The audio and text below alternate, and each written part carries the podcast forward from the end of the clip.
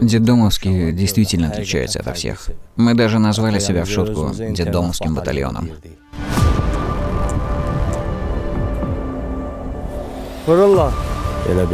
Получилось так, что много дедомовских участвовали в этой войне. К примеру, 10 дедомовских стали шахидами.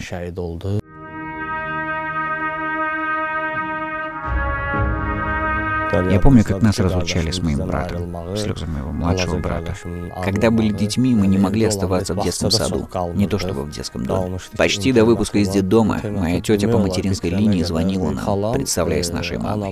Она говорила, что болеет и обязательно навестит нас, как только выздоровеет. У нас впервые появились игрушки, и их покупал нам старший брат.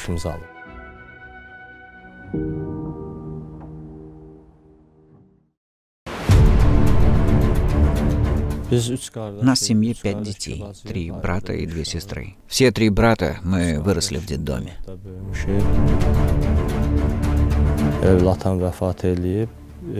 Отец скончался, когда мне было три года, а через три-четыре года умерла мама. Мама не пережила кончину папы, и у нее случился инфаркт.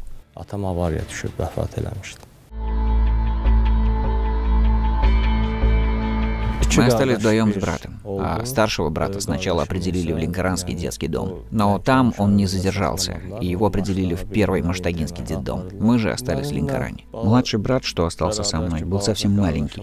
Ему было три года, мне же было семь. И он практически не понимал, что происходит. Когда уходил старший брат, то он отвел меня в сторонку и пообещал, что обязательно будет нас навещать. И попросил позаботиться о братишке Рашаде.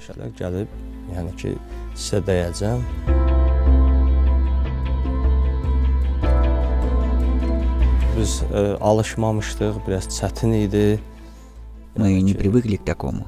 Было сложно. Думали, куда это мы попали.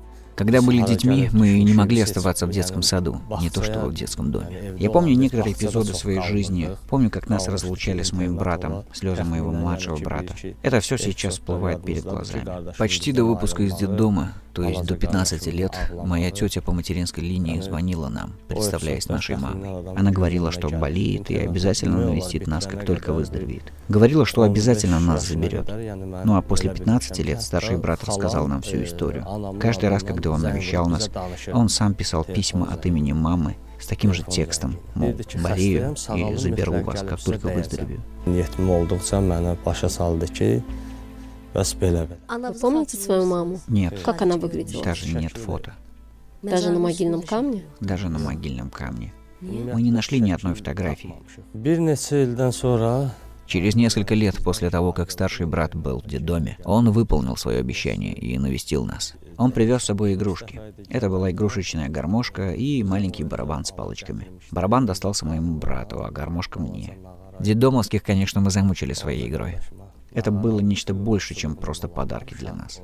У нас впервые появились игрушки, и их покупал нам старший брат. Мы просили брата остаться с нами. Он же говорил, что сам сбежал из детдома и пришел к нам. Представьте себе, что когда он убежал из детдома, он даже не знал, где в Баку находится вокзал. По счастливой случайности в детдоме оказался тоже выходец из Линкарани, и брат узнавал дорогу у земляка. И он объяснил ему. Хотя денег не было ни на что, несмотря на это он достал деньги на подарки для нас. На поезд у него тоже не было денег, и он прятался в вагоне проводников в туалете и так далее, так как его могли высадить как безбилетника. Вот земляк и объяснил ему, что сначала нужно добраться до метростанции 28 мая, и уже после сесть на поезд и прятаться в определенных местах. Вот с такими сложностями брат приехал к нам. Какая судьба сложилась у ваших сестер? Они жили с моей тетей по материнской линии. Они вышли замуж, и даже дети есть. А когда вы увидели своих сестер? Очередной раз, когда брат приехал к нам, он сказал, что переведет нас из Линкорани в Маштагу. Брат через директора Маштагинского интерната письменно обратился в Министерство образования и сообщил, что семья разделена и просят воссоединения. После этого всего брат сказал, что общается с тетей. Виделись мы с тетей всего один раз. Все детство мы провели в детдоме.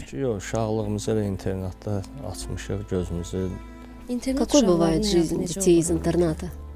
İnternet uşaqların Несмотря на то, что жизнь этих детей не сладкая, но в жизни мы можем стойко стоять на ногах.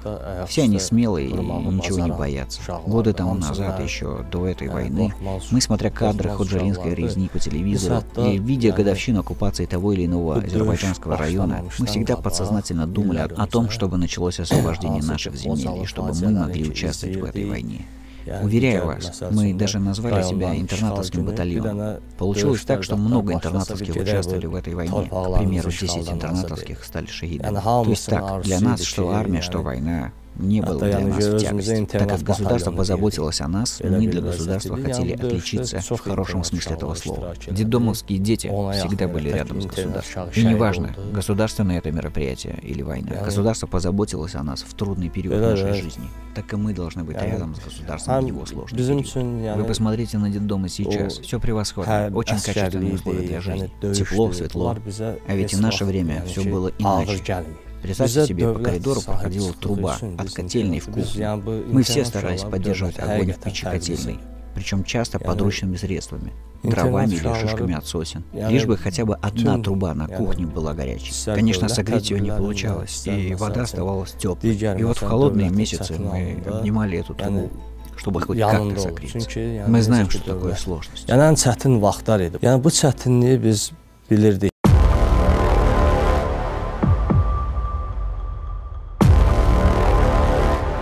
У нас была справедливая злость к врагу. Мы хотели освободить нашу землю от врагов. Пусть милуется Всевышний над нашим шахидом, генералом Пуладом Гашимовым. Его смерть очень сильно повлияла на нас всех с млада до велика и потрясла нас. Представьте себе, армяне убили нашего генерала.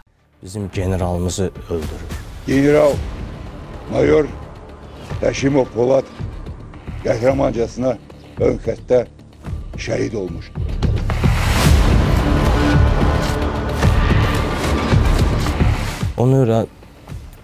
По этой причине мы все записались добровольцами. Мы бились в Джабраиле, Гадруте, Ходжавенде, в деревнях Ходжалы, а конкретно в деревнях Демерчеляр, Чанахлы, Сознах и так далее. Ну и в направлении Шуши. Да, мы не попали в саму Шушу, но были очень близко, на расстоянии одного километра.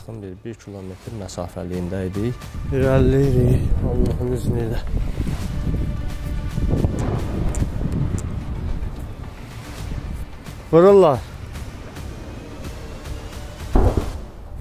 Həm yüksəkliyə doğru dırmaşırdıq. Yəni getdiyimiz мы взбирались на возвышенность. В принципе, по маршруту нашего боевого пути сейчас проложили дорогу славы. И вы можете сами наблюдать, что постоянно шли как бы вверх. Так вот, поднимались мы со всем обмундированием. Это и оружие, и бронежилет, и вещмешки, и дополнительное оборудование. И со всем этим грузом мы забирались на горы. Было нелегко. Не скажу, что враг был очень близко, но с 20-30 метров он мог нас услышать. Они не стреляли нас. Они пытались нас заманить в засаду. Враг пропускал нас вглубь, а позже передавал наши координаты, и по нам работали минометы. У каждого из нас на шее были повешены гильзы с личной информацией. Это было на тот случай, чтобы если мы погибнем и наши лица будут обезображены, именно благодаря содержимому этих гильз можно было нас опознать. И вот в бою наш боец погиб. И только по этой гильзе наши бойцы смогли опознать его. Он был неузнаваем.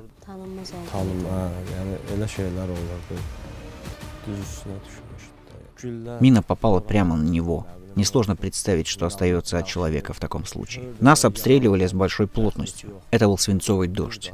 Если мы видели раненого, то обязательно старались его вытащить с поля боя. Ты ожидал, что будет очередной минометный прилет, но мы не прятались, старались спасти жизнь раненому товарищу.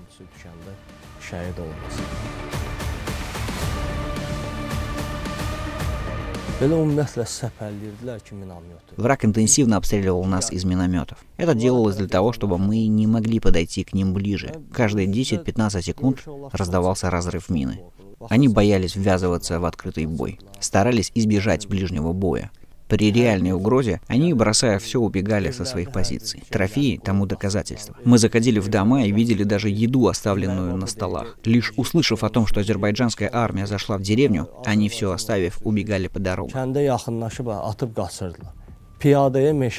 Вы прославились фотографией и надписи, которую вы оставили на стене. Там было написано «Маштагинский интернат номер один». Где вы это написали?